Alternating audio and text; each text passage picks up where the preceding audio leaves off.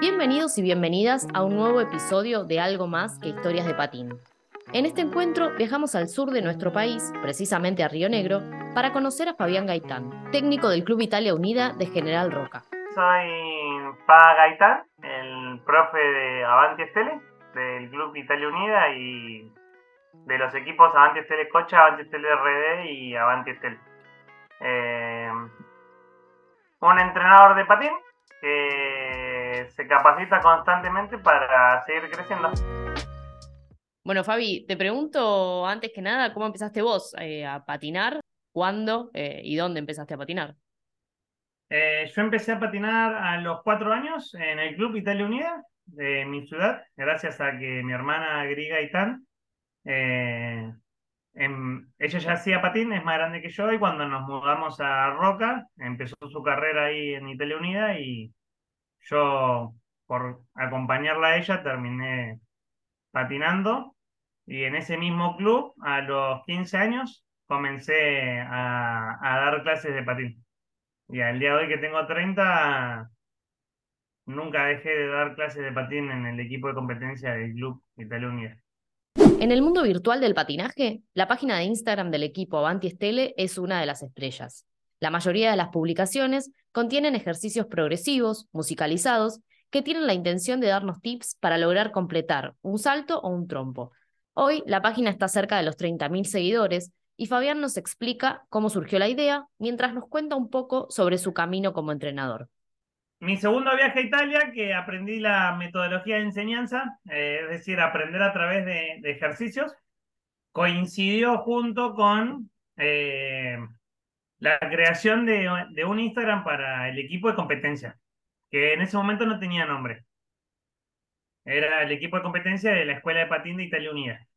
A mí me interesa separar lo que es la escuela de patín del equipo de competencia, porque una de mis maneras de, de pensar y de dar clases es que la competencia es una posibilidad dentro de, de las que nos brinda este deporte en mi club. Eh, si vos querés hacer simplemente la actividad de manera recreativa, hacela. Pero si querés competir, eh, competir. Bien. Eh, entonces, para mí, una cosa es la escuela y otra cosa es el equipo de competencia. Dentro del equipo de competencia le pusimos de nombre Avanti Estele que como somos el Club Italia Unida, buscamos una, como un lema en su momento que era Adelante Estrellas, por poner algo en particular, eh, y quedó Avanti Stelle en la traducción al italiano. Bueno, yo súper fan de, de, patín sobre hielo, eh, seguía a muchas páginas de patín sobre hielo. No por una cuestión de que entienda que lo que ellos hacen a nosotros nos sirve, sino porque me gusta el deporte. No sé. Eh, sigo mucho los Grand Prix y los torneos. Eh, siento que el espectáculo está muy bien armado.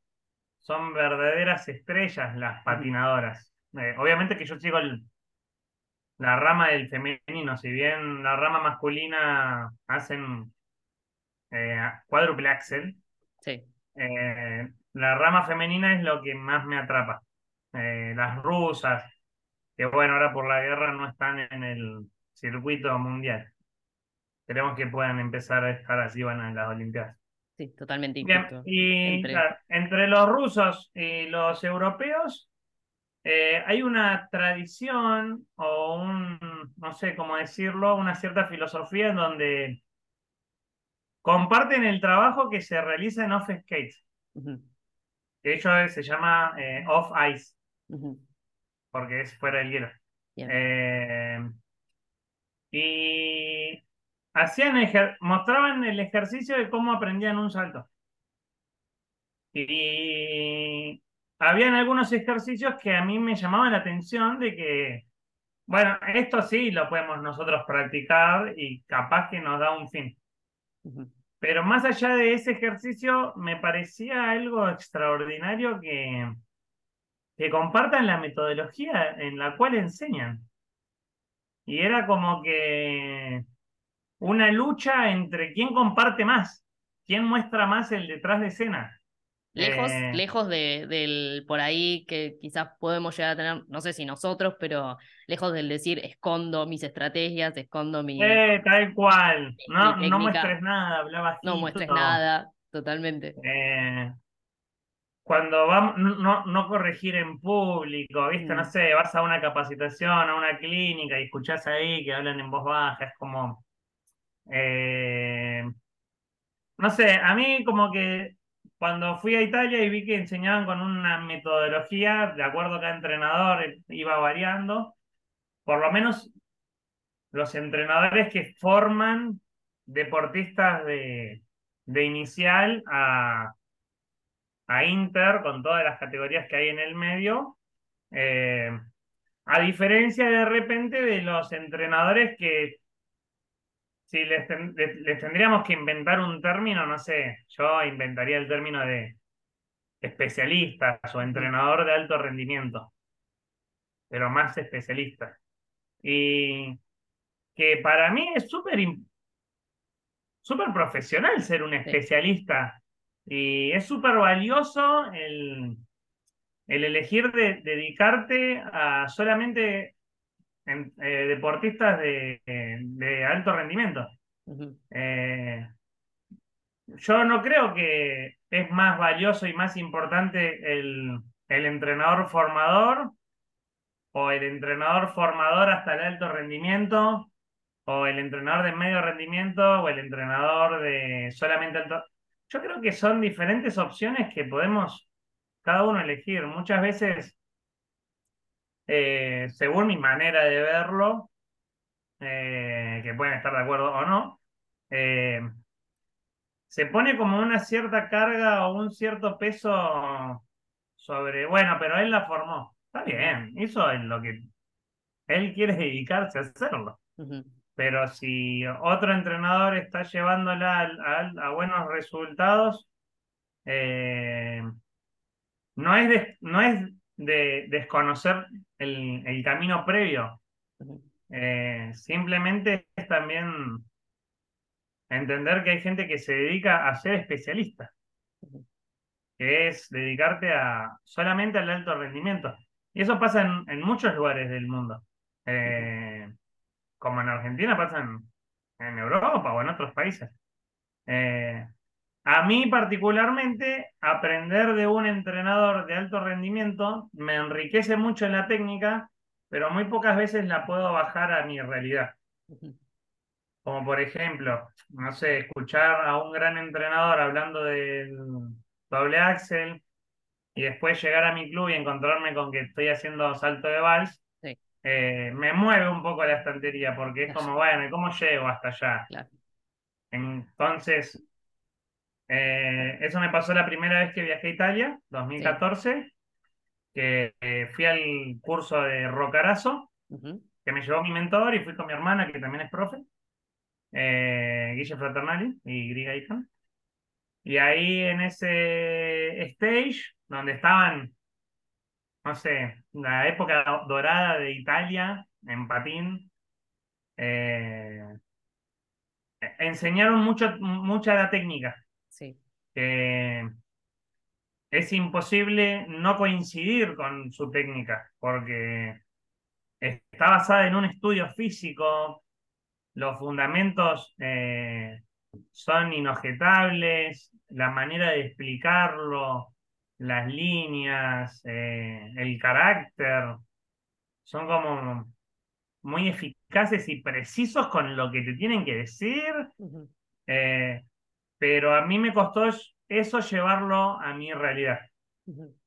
Eh, en cambio, la segunda vez que fui y hicimos como un tour, fui con mi mejor amiga que también es profe, Aileen Garrido, y otra profe también del sur, Memi Cancio, y una alumna de mi, de mi amiga, Emme, que hizo danza.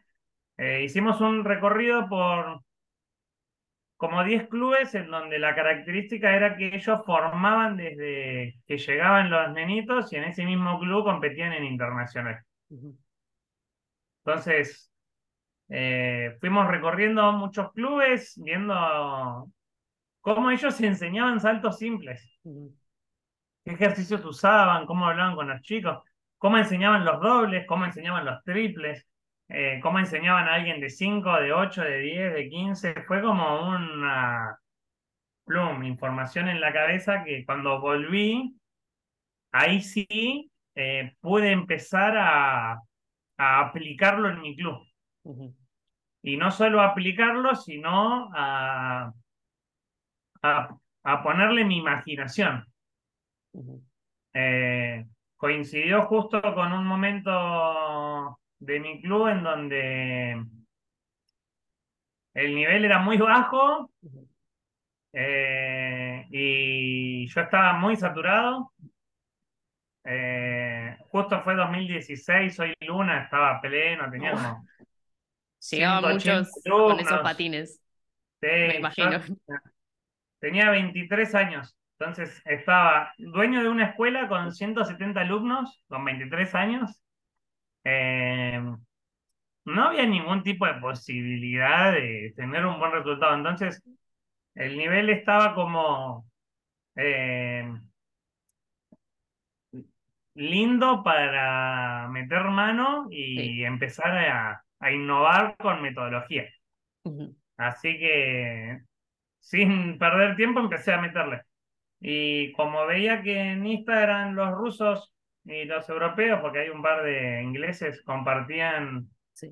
cómo enseñaban los ejercicios, me parecía súper interesante. Y en ese momento en Instagram usaban, bueno, estaba más Facebook que Instagram, pero bueno, cuando Claro. estaba empezando Instagram, y era o solo fotos de las escuelas o mostraban el, el salto hecho. Claro. Y yo dije, ah, ok, yo lo que me gustaría a mí mostrar son el ejercicio que acabo de inventar, que según mi criterio eh, me, me gustaba el resultado que tenía con mi alumna. Básicamente era eso el fin. Bien. Y Quería mostrar los pasos a seguir. quería mostrar los pasos a seguir. Sí. Y, y si a alguien le sirve, mejor. Es como, no sé, yo creo en que la virtualidad, si bien nos acerca, no deja de ser que estamos re lejos. Entonces, no sé, si yo inventé un ejercicio y ese ejercicio lo usó un entrenador, Sí. no sé, de Córdoba, las posibilidades de que la alumna de ese entrenador de Córdoba compita con una alumna mía del sur son mínimas. Entonces, viste, por ese lado es como, bueno. Y la otra que yo creo es como, si con un video de 10 segundos, con Duki sonando de fondo, eh, vos haces que tu alumna mejore, es por vos. Totalmente. no le pongamos tanto mérito al ejercicio. Eh, si no, las mías ha- harían los triples de la hielo Claro. si vamos a esa. Entonces, eh, siempre le resté como importancia, porque al principio recuerdo que eh, los comentarios que más me llegaban eran la de no compartas tanto lo, cómo lo haces, Mm. porque te lo van a copiar. Y yo decía, y el copia. Es como una decisión de otro, no, no, no tengo ni como, ya fue, que lo haga. No, aparte, como vos decís, si fuera por eso, entonces miraríamos todos eh, páginas rusas y estaríamos mañana haciendo un cuádruple. Claro, tendremos y- todas y no, en nuestros Claro. y. No sucede. Entonces, no. Eh, y de última, y si a alguien le sirve, bueno, mejor, ¿no? Contribuir un poco también Sí. en, en el patín, sin desearlo, porque yo tampoco, eh, aunque parece raro, nunca buscamos tener seguidores. Al principio capaz que festejamos porque fue como llegar a mil nos costó un montón, Claro. fue una locura. Llegar a mil fue una locura, fue como eh, remarla. Eh, pero a partir de que llegamos a mil, eh, solté. Y ya ni siquiera miro estadísticas. De vez en cuando, solo si hay un video que supera un- mucho, tiro ahí una info, pero Eh, ni me pongo a pensar. Las músicas que elegimos son músicas que nos gustan a nosotros escuchar, que no tienen nada que ver con el video muchas veces, pero como que quedó la impronta ya de subir un video con una música alegre o triste o no sé, lo que pinte. Sí. Eh, como que no tenemos una manera de hacerlo, ni siquiera un horario. Lo sí, subo a cualquier hora, los segundos lo mismo, la portada más o menos a veces trato, pero no hay, como que no hay una magia atrás, simplemente está la voluntad de subir. Bien. A veces somos más constantes y a veces eh, no subimos tanto por el tiempo en el, tiempo. en Sí, el cual nos encontramos en la temporada. total. Si estamos en pretemporada, seguramente ahí subimos un montón de videos porque estamos haciendo ejercicios, pero ahora que estamos en plena temporada, la realidad de nuestro club es que el equipo de competencia solo hace coreos. Ujú. Entonces, tampoco estamos filmando porque solamente hacen coreos. Y Claro. Bien. bueno, no sé, qué sé yo. Véanlas cuando compitan. No, es una Que también página las de... subimos a YouTube igual, ¿eh? Es como. Sí, sí, sí. Es que es una página para. Yo antes de hacer la nota, eh, eh, la estuve repasando un montón. Y, y es como para quedarte ahí a aprender y, y mirar ejercicios. Y, y es súper interesante. Entonces, creo que también que, que haya tenido un montón de seguidores no es porque ustedes le pusieron. eh, porque ustedes buscaron tener seguidores, sino porque, porque puede llegar a ser una fuente de inspiración también. Y, eso cual. genera mucho más seguidores que, que cualquier otra cosa. Tal cual, fue como. Eh, ¿Cómo se dice? Orgánico. Claro.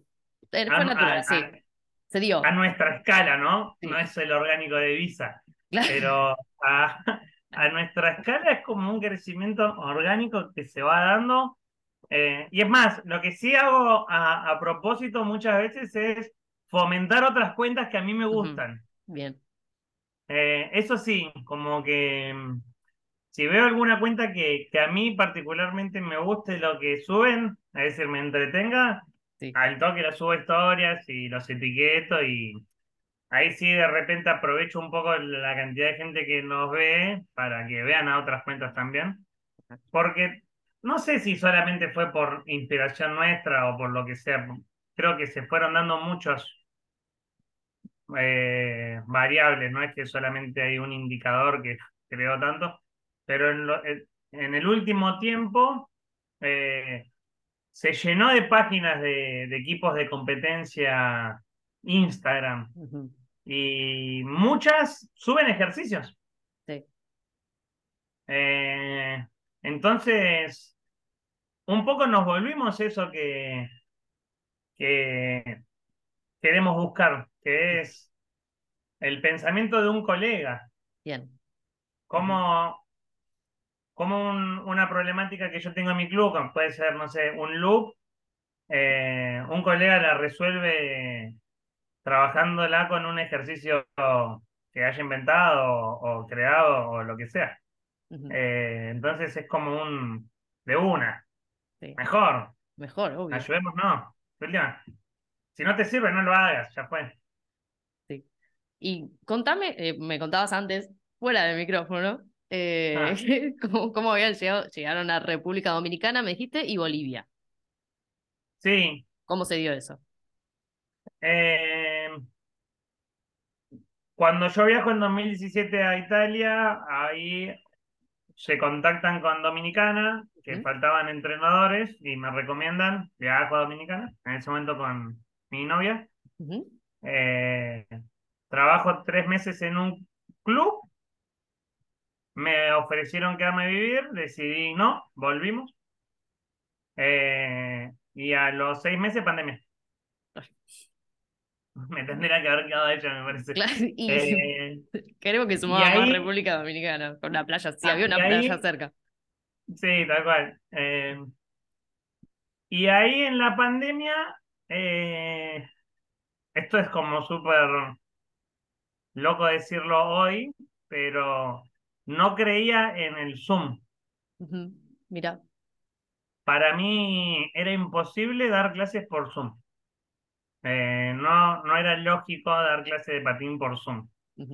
Eh, y así estuve en marzo, y yo veía que todos hacían clases por Zoom encima.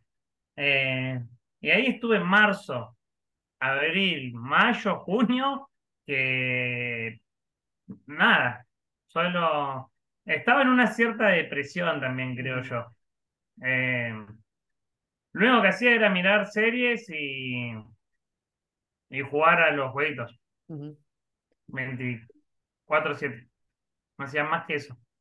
Eh, pero cuando lo haces durante tanto tiempo, te olvidas un... Yo llegué a olvidarme que daba clase de patín. Hasta que una alumna me llevó a la plaza a darle clases eh, y ahí la mamá me dio la plata de esa clase sin que yo ni siquiera se la pedí. Cuando recibí la plata dije, ah, yo trabajaba de esto y ahí fue como que truc y empezó la máquina otra vez a funcionar y, em, y me metí en Zoom. Eh, el primer mes fue malísimo, no sabía ni cómo tratar a las chicas, estaba súper preocupado, pensé que no se iba a conectar nadie. Eh, y daba clases igual que daba clases en el club con la diferencia que eran cosas diferentes, entonces el mismo método estaba mal. Eh, y ahí me capacité, hice talleres de coaching con Inicia tu Encuentro, con Yanni. Eh, crack, crack, ángel de la guarda, para mí es mi ángel de la guarda. Eh, y ahí me hizo un clic en la cabeza, me hizo entender un montón y me empecé a capacitar y tomé todos los cursos que existen por Zoom no sé, de lectura rápida, de preparación física, de cuerpo humano, de patín, de lo que se te ocurra. Lo que iba dando vueltas, menos de Excel, lo que iba dando vueltas lo agarraba. Y ahí era, observaba, es decir, tomaba en la capacitación, de lo que se refiere, pero también observaba cómo eh, daban la clase, cómo usaban el power y la charla, eh, cómo armaban un debate, cómo se referían, es como que analizaban las maneras en que, en que tenían de dirigirse a los deportistas o a los que formábamos parte de esas clases, porque a veces era para profes, variaban. Eh, más coaching, eh, que coaching en realidad lo que me hizo entender fue lo que yo quería. Y cuando tuve claro lo que quería, me empecé a, a llenar de herramientas y le metí. Y le metí a tope. Y ahí empecé con una alumna de Dominicana que la había conocido en 2019 y le dije a la mamá, bueno, pero si entrena sola se va a aburrir y va a dejar de patinar en algún momento. Bueno, armamos un equipo, bueno, ¿cómo le ponemos? Ahí ya ponemos Antistele RD. Bueno, me dijo, y le formamos Antistele RD y lo manejo virtualmente. Hay una tablet que gira, ha conectado un parlante y doy las clases. Y de vez en cuando me toca viajar. Pero Eso te iba a preguntar. ¿Alguna vez tuvieron, ya tuvieron contacto este, presencial? Sí, sí, sí. Buenísimo. Sí, yo ya he viajado un montón de veces. Claro. Pero es, es, es, virtual. Es virtual, sí, sí. Porque cuando viajo es una semana o dos semanas. No es que me instalo ahí. eh, y lo loco de la virtualidad fue que yo vi resultados. Claro.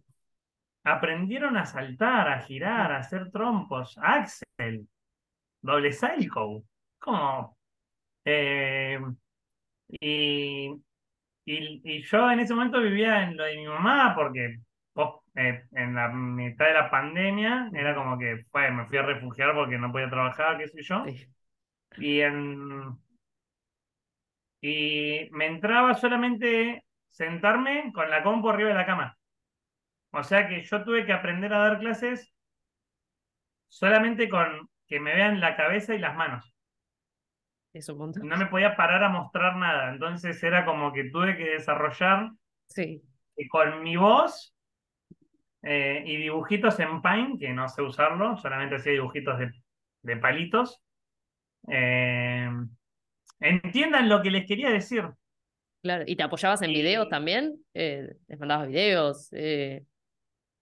No, No. no, porque Bien. me parecía perder tiempo. Era como, si no me entendés así, no me vas a entender, Claro, no. pensaba. Entonces, entendeme. Ah, porque si yo hacía que me entiendan solamente a través de un video, eh, iba a estar todo el tiempo rehén de tener que filmar videos Sí. y, y no íbamos a llegar a un nivel de profundidad que, que necesitas para tener virtualidad.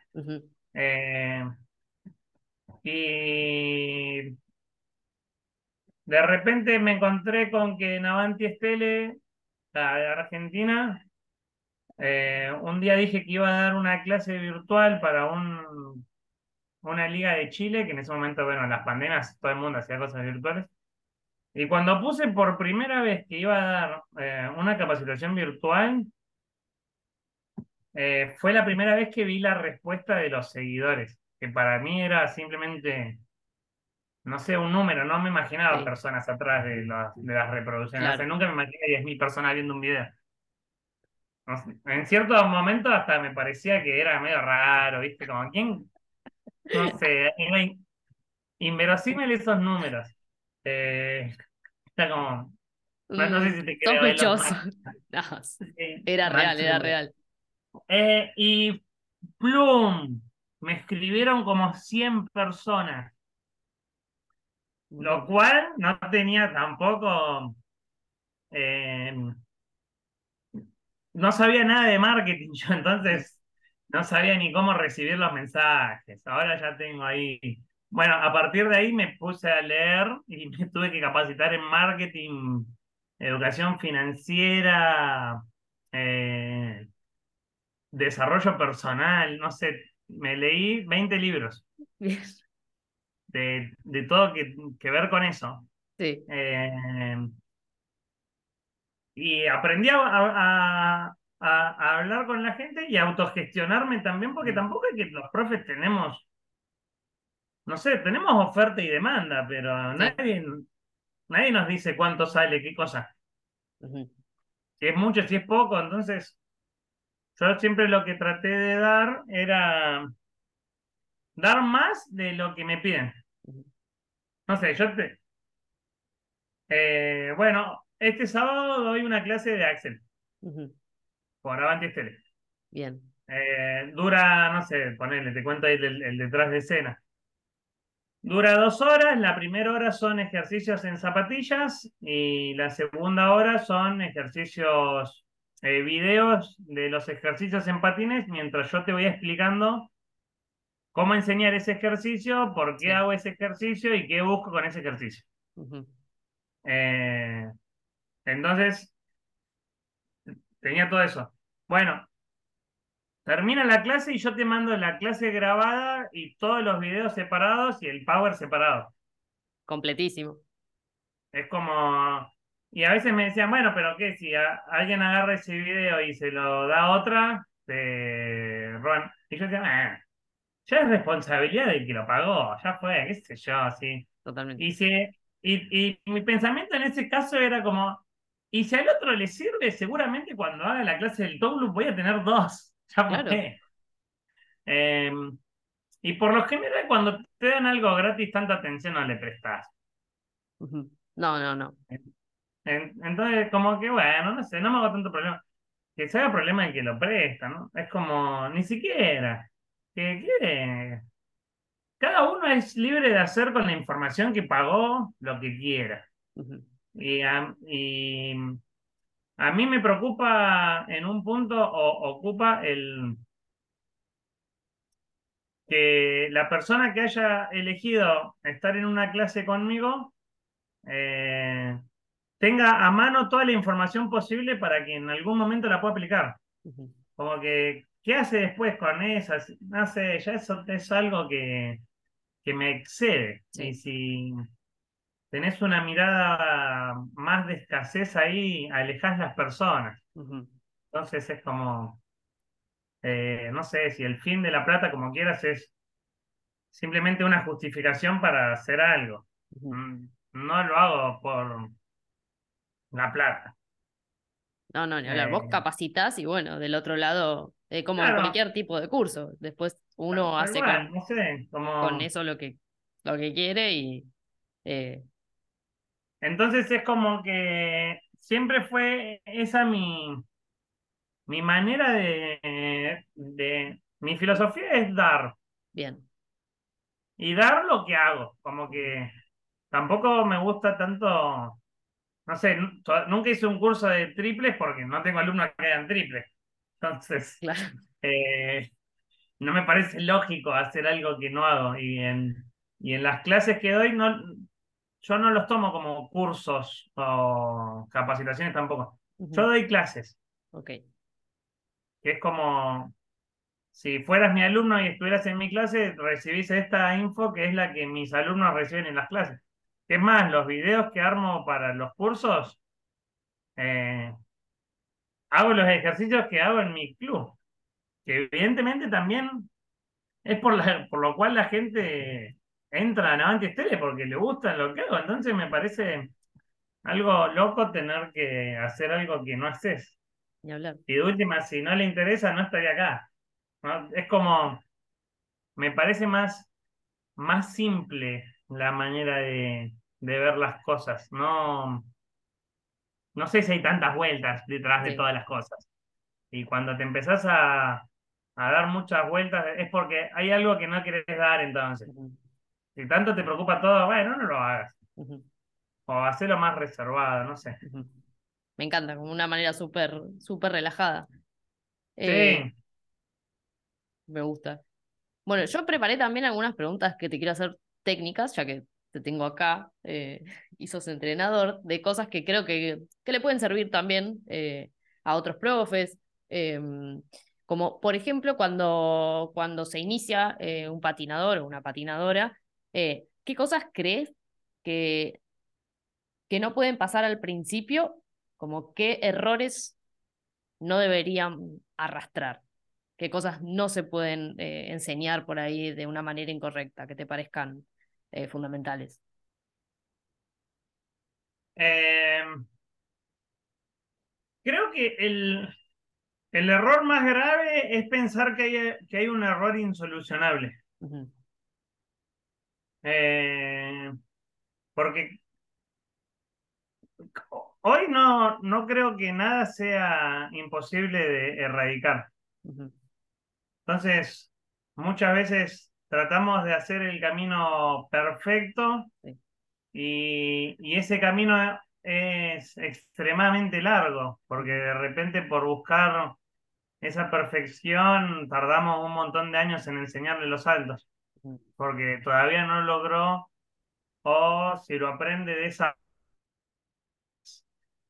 cuando quiera hacer el doble, ese yo, falta tanto para que esta nena haga el doble, si te pones a pensar, ¿viste? entonces es como, enséñaselo. Y si lo hace mal, eh, enséñaselo desde otra manera. Y yo lo que evitaría es la corrección. Ok. Como que nosotros, los profes, lo mostramos y a partir de ahí lo corregimos. No, el brazo acá. Sí. Cerrar la cabeza. No te inclines. Apoyate lo derecho. Lo... Eh, pará. No te lo enseñaste entonces si tanto tenemos que corregirlo. Es como deja que lo haga y a partir de que lo hace, ver cómo eso que va haciendo lo podemos ir modificando. Eh, no creo que haya un error lo suficientemente grave que sea irrecuperable. De pronto lo que sí es medio difícil, porque eh, a mí no, no me tocó tanto, pero a veces me ha tocado, que es cuando viene un alumno con otra manera de, ver el patín que viene de otra escuela, sí. en donde eh, lo que es difícil es cambiarle la filosofía y que piense como en tu escuela se, se piensa el deporte. Creo que eso es un poco más difícil de cambiar sí.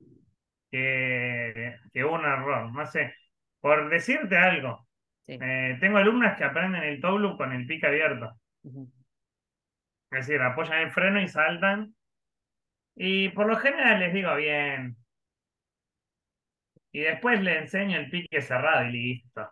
Y después van y hacen el pique cerrado. Es decir, no, no sé, es, es como que he visto a mis mejores alumnas hoy que, no sé, que Sí. le ves cualquier video en Instagram y decís, wow, mirá cómo va en el aire.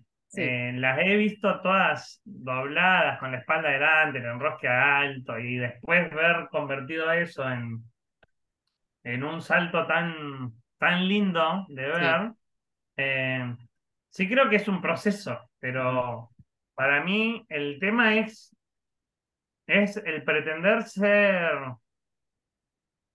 extremadamente correctos y- y pensar que un error es tan grave como para tener que aprenderlo súper bien antes de avanzar.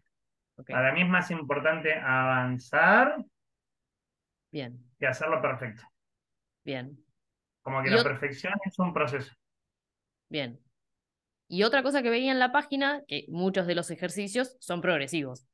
Em, ¿qué importancia tienen que los ejercicios sean progresivos eh, y, y cómo crees que, que impactan por ahí en, en, en, en cada persona? O sea, es mucho mejor que por ahí decirle, hacete ya un, prueba el Axel entero.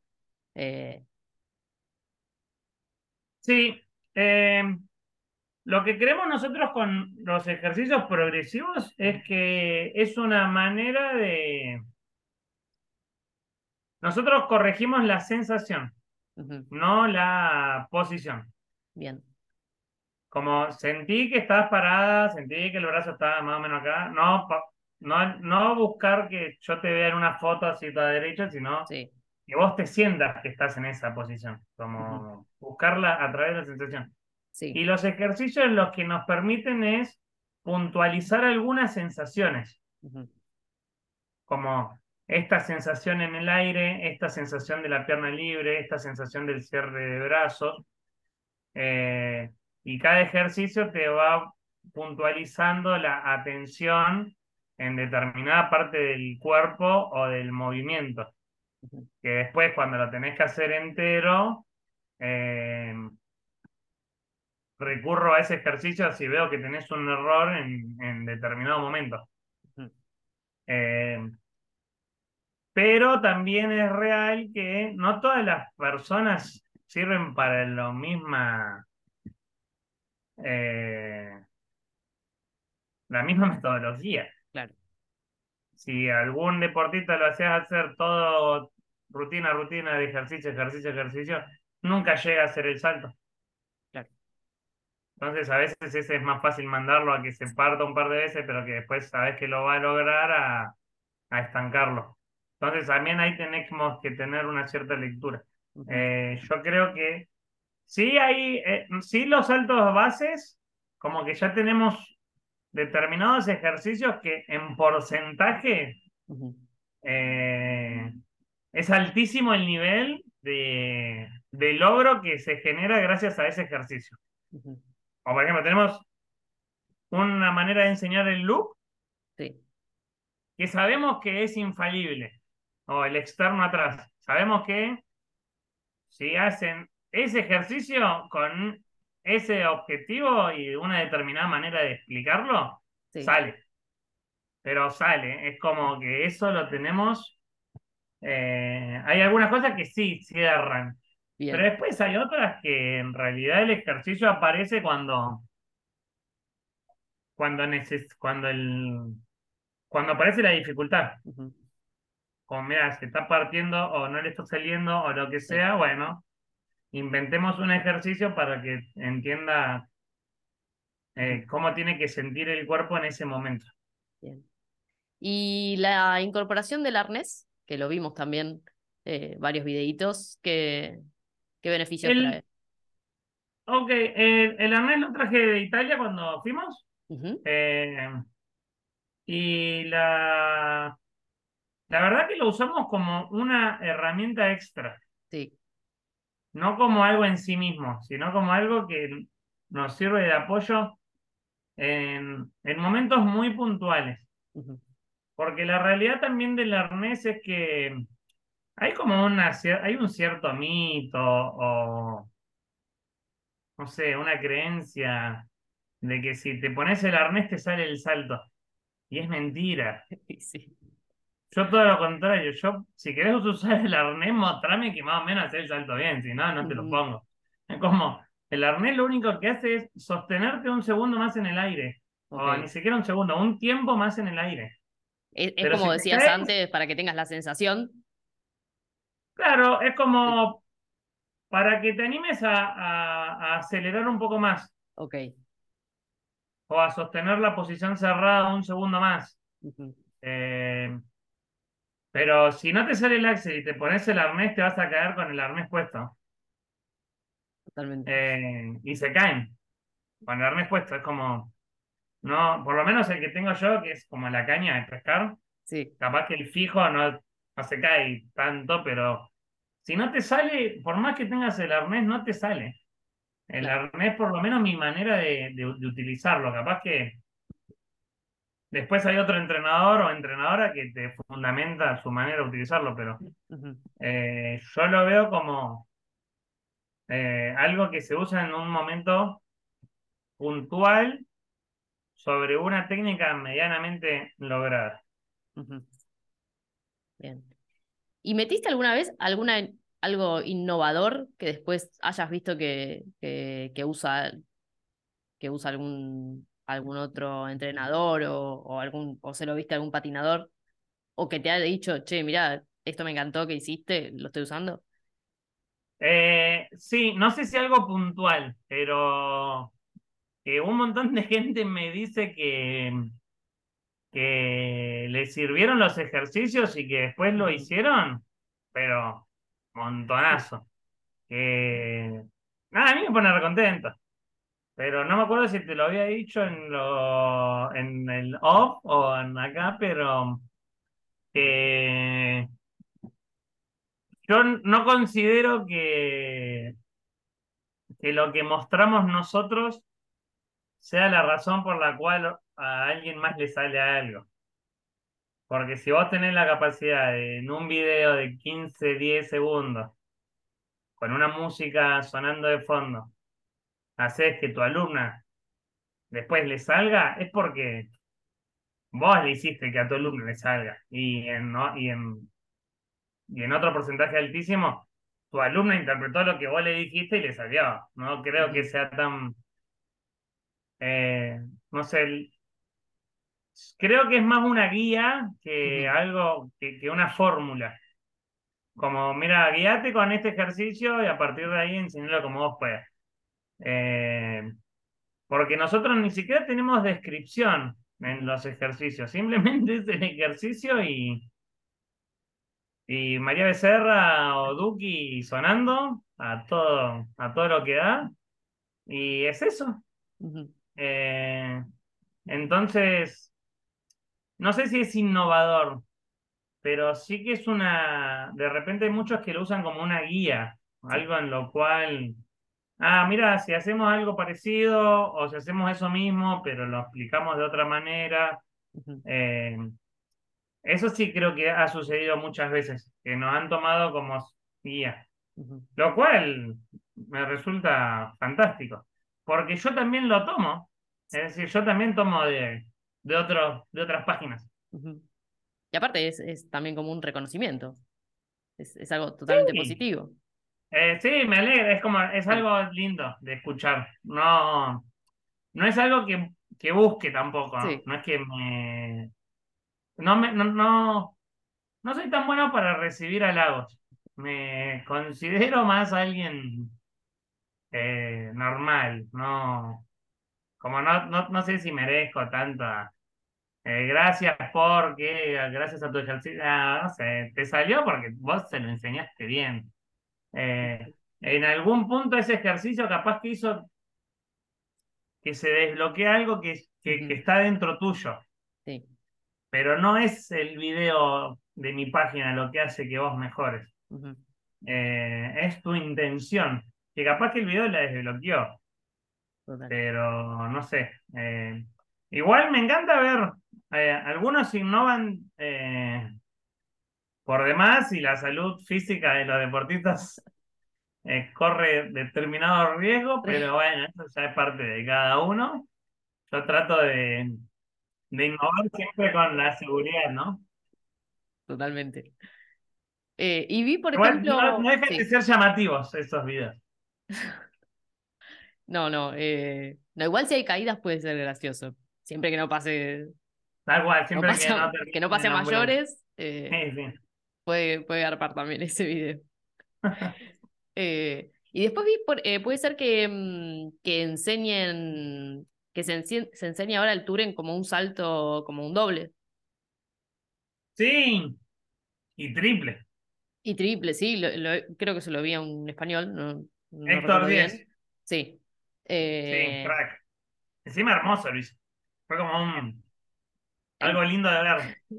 Totalmente. La vez que lo vi no entendía bien qué estaba haciendo hasta que, que entendí que, que, bueno, que a ver, ¿esto se, se impuso hace muy poquito? ¿O Eh, en realidad, el doble Turing lo vienen trabajando en España hace antes de la pandemia. Ujú.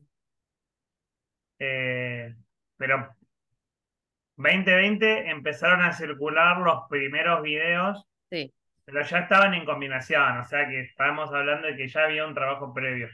Y hoy 2023 están mostrando el triple en un programa, en una competencia internacional, o sea que significa que se viene trabajando hace Sí. mucho tiempo atrás. Que nosotros lo estemos viendo ahora eh, no indica que si nos ponemos a trabajar ya el año que viene lo metamos. Yo creo que totalmente. hay que trabajarlo, pero es un proceso. Y Sí. también entiendo que es una, no sé, una decisión, ¿no? No, no es algo obligatorio. ¿Y te, te gusta Eh, a mí todavía no me picó el... No sé, a, a mí particularmente no me picó el bichito del doble Turing. Lo hemos hecho en pandemia como para jugar, Sí, eh, pero no más que, no más que eso. Ok. Como que con los otros siete saltos todavía estoy luchando un montón, entonces agregar uno más me parece hoy necesario. Basta, no, Pero en un futuro habría que trabajarlo, capaz.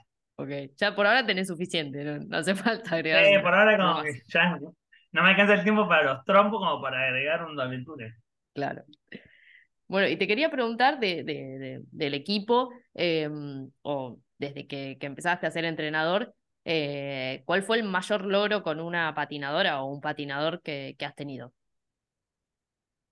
Eh, el mayor logro, sin duda, que era como un sueño a, a alcanzar, fue la, la participación de Nayara en la semifinal del año pasado en Paraguay. Eh, fue como un, bueno, de una, se llegó. Fue- lo, lo sentí como desde ese lado. Eh, eso en términos de, no sé, de realización, sería como que desbloqueaste un, un sueño. Ah, Sí. eh, y después en términos de resultados, el, el año pasado sin duda fue como que se, se culminaron un montón de procesos de, de resultados que estaba muy ansioso, no sé. Malvina, que es una alumna mía de eh, Madryn, porque yo además de mis equipos, también tengo alumnos en diferentes lugares. Eh, eh, ella salió campeona sudamericana en promocional, que fue, nunca en mi vida me había pasado tampoco. Después Nayara ganó el nacional de internacional, quedó segunda en libre. Después Malvina en elite. Eh, después ganamos en la C, ganamos en formativa. Fue como que de repente fueron eh, resultados a nivel nacional que se nos dieron todos juntos. Eh, y eso, en cierto punto, validó un poco toda la filosofía con la que venimos trabajando. Eh, yo creo que eh, tanto para mí como para todos los que siguen Avanti Estele, tanto en las clases como en, en todo, eh, fue algo súper positivo porque cuando empezamos con esto, nunca habíamos tenido una alumna ni siquiera en la A, Ujú. 2018. Entonces fue como ah, si, si yo te digo que haciendo esto y esto terminás teniendo un resultado, y yo terminé teniendo ese resultado gracias a lo que te estaba diciendo que tenemos que hacer, eh, nada, cerró como todo. Entonces, eh, me puso feliz. Creo que todas esas, esas acumulaciones de, de grandes logros eh, fue buenísimo. Y hablar. Y, que, mm, debe haber sido también un muy lindo ejemplo para el, para el resto del equipo o para también la escuela y, y, los que lo ven más de abajo. Digo, esa, esa repercusión también llega más para abajo, ¿o no? Totalmente, porque fue como un. Ah, yo. Entonces se puede hacer eso. Sí. Como que hasta ahí no se podía. No era como, ah, no se puede. Ah, no, sí, se puede. Y es como. De repente.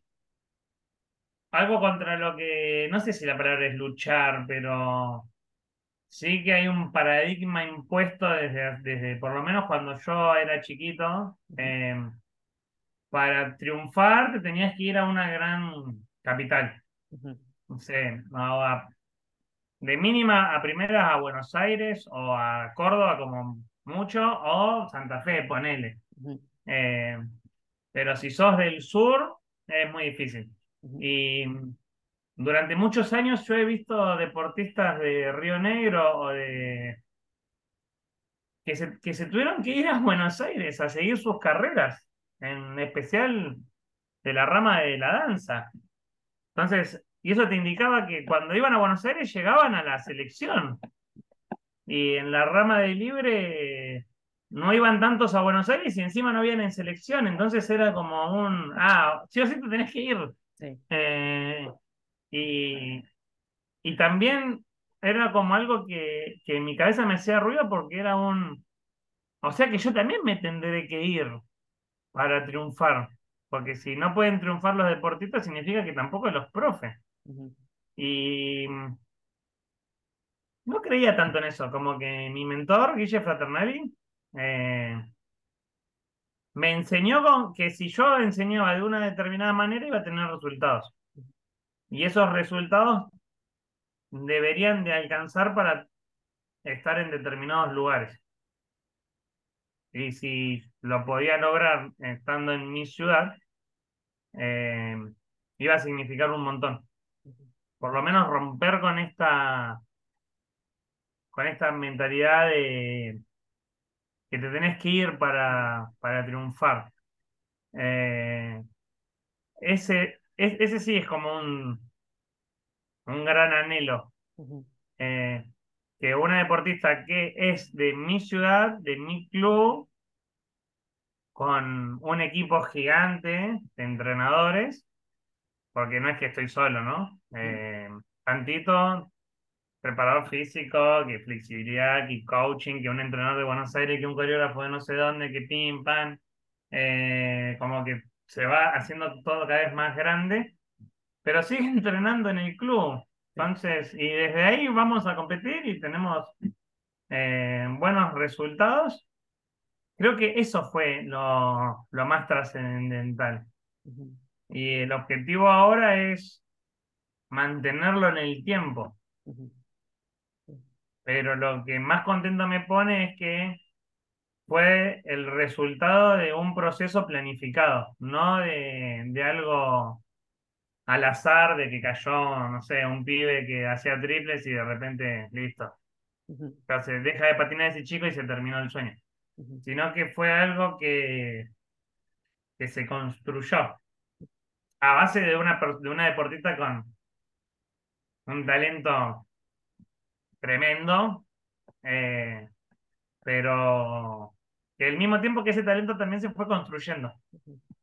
Entonces, eh, creo que eso es lo que a mí más, el, el, impacto más grande, por lo menos, es ese, y que de repente eh, más allá de las amistades, que soy amigo de un montón de entrenadores, que no, eso no creo que tenga que ver con el nivel ni con de dónde sos, porque al fin y al cabo nuestro deporte es recontra federal eh, y los nacionales se hacen en cualquier lado, no sé, Nacional de Danza de Catamarca, ahora estamos en Unquén, la semana que viene tenemos un nacional en Córdoba y show en cualquier. Es como súper federal, más allá del nivel. Eh, pero que a mí me convoquen para de repente dar una clínica o dar clases en diferentes puntos del país, eh, siendo del sur, eso para mí es un re logro. Y cuando muchas veces encima es como inviable desde las distancias, porque es como, bueno, mira, te recomiendo, no sé, a otro entrenador que te quede más cerca, porque yo me tengo que tomar dos colectivos para ir hasta allá. No, sé, me tengo que tomar dos aviones, me queda re lejos. Prefiero, no sé, no ir. Eh, pero el hecho del, del interés, eh, no sé, eso, eso también me, me, alegra mucho. Y mm, bueno, y muchas veces le pregunto a los patinadores, a las patinadoras, eh, si los marcó algún, algún entrenador, alguna entrenadora. Te pregunto a vos si te marcó algún patinador o algún o alguna patinadora hasta ahora eh, que, haya sido tu alumno, tu alumna? Em, en realidad las, las familias. Desde que yo dejé de, ver a mis patinadoras como eh, solamente una deportista, una atleta, una chica que hace patina, palabra que le quieran poner, eh, y la empecé a ver como una integrante de una familia que está eligiendo hacer el deporte, eh, eso fue lo que más me marcó. Porque en las buenas y en las malas, eh, la familia para mí es súper importante. y lo que más me, fue marcando como entrenador eh, es esta integración de la familia en, dentro del deporte. El, el por qué sucedió esto y te doy mi explicación. Después, bueno, está en vos. Por lo general siempre los termino convenciendo, ¿no? Pero el tener que justificar una decisión o un fundamento me parece algo súper sano y enriquecedor por donde se lo mire. Y el, y el apoyo de la familia en las, por sobre todas las cosas en las malas. Eso es lo que más me marcó.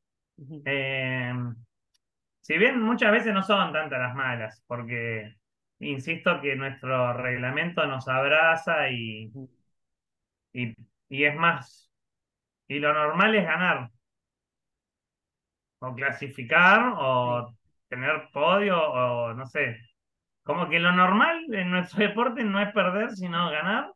Eh, aún así se pierde, y cuando se pierde fue como que el el seguir eligiéndome como el entrenador eh, es lo que me terminó marcando. Yo creo que yo hablo mucho con los padres, con la familia, les explico todo.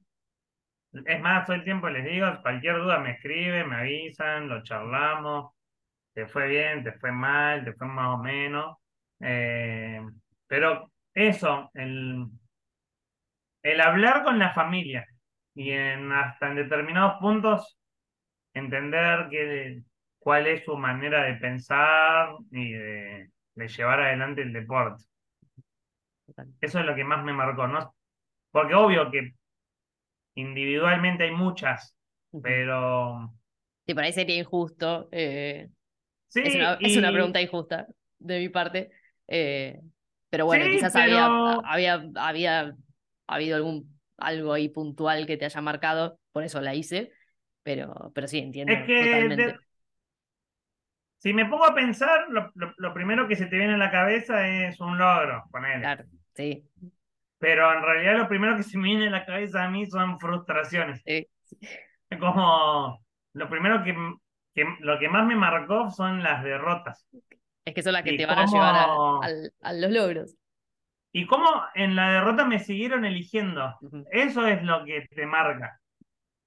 Porque hasta en cierto punto, cuando perdés eh, o te equivocás en una decisión, que después esa decisión trae consecuencias, eh, de una manera de, no sé, propia, lo primero que decís es, ojalá se vaya otro club mañana como, no se van a fracasar, listo, anda, trata de, de triunfar por otro lado, pero cuando te dan eh, la segunda oportunidad eh, y te dejan sin alternativa que volver a intentarlo. Y, y ahí es la responsabilidad de decir, bueno, mira, lo volvés a intentar. Si volvemos a hacer lo mismo, vamos a volver a fracasar. Tratemos de probar algo diferente. Eh, y ahí empezás a crecer. Pero como que lo que te marca es el, la derrota. Y cómo...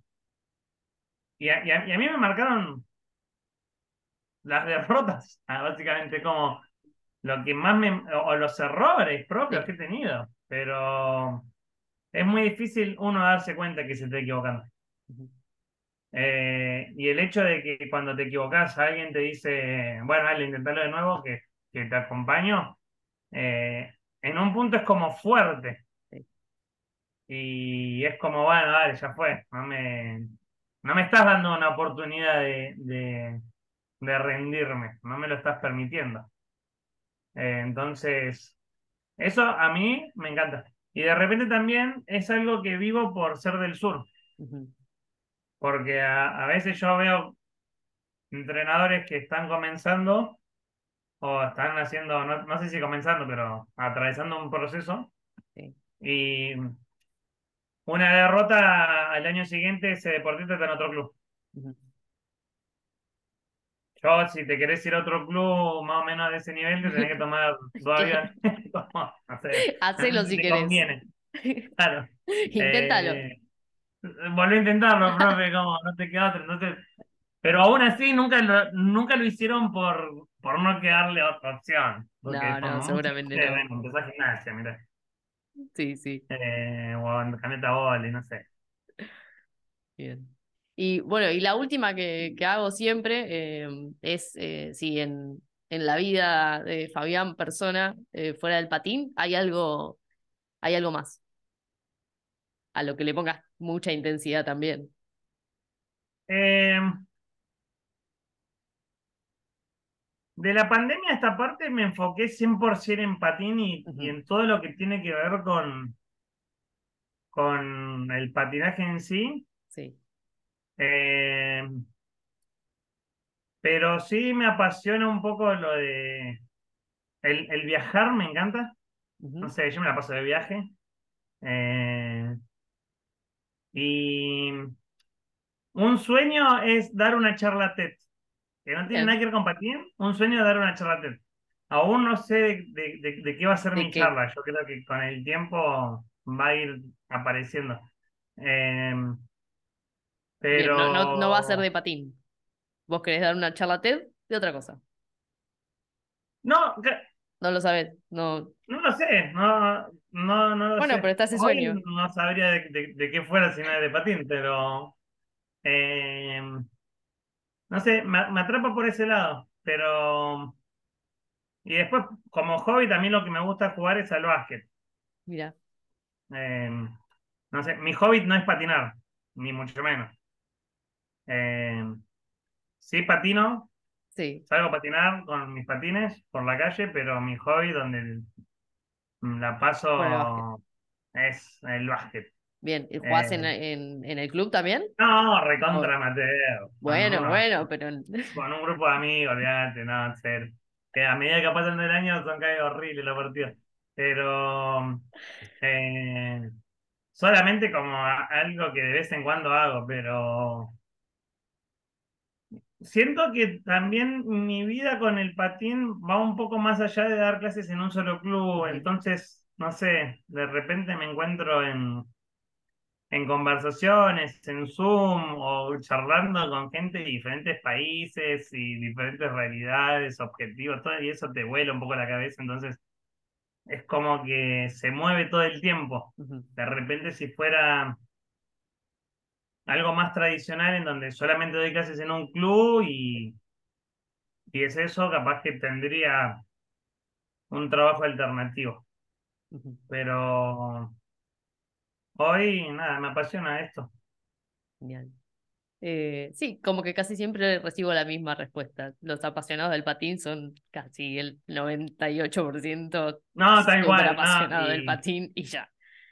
Y, un desequilibrio, un desequilibrio total, no sé, a, veces mi familia ni se entera lo que hago por, por las notas en la radio, mira, con eso te digo todo, entonces es como... Ah. Eh, sí, no, somos desequilibrados con nuestros tiempos. Eh, y recontra apasionados. No sé de dónde nace, pero que existe, existe. Hasta ahora veo eh, como ese, e, eso en común. ¿Ese patrón? Sí, ese patrón en todas las, casi todas las entrevistas. Es eh, gente súper apasionada y es hermoso. No, re lindo. Así que, bueno, Fabi, te agradezco un montón. La hora, el tiempo, los inconvenientes. Eh, espero que igual te hayas sentido cómodo.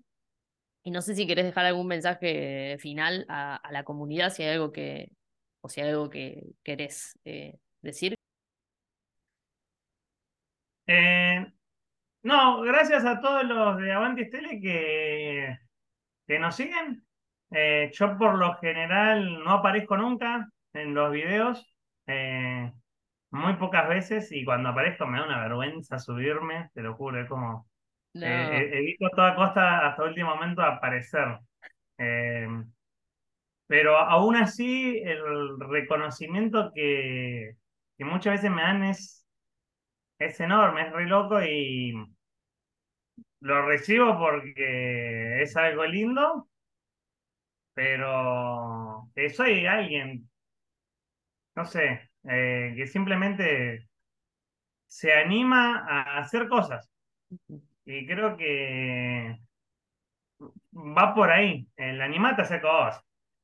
Seguramente al principio salga mal, pero en algún momento vas a empezar a hacer las cosas bien, siempre y cuando te capacites como para o inviertas como para.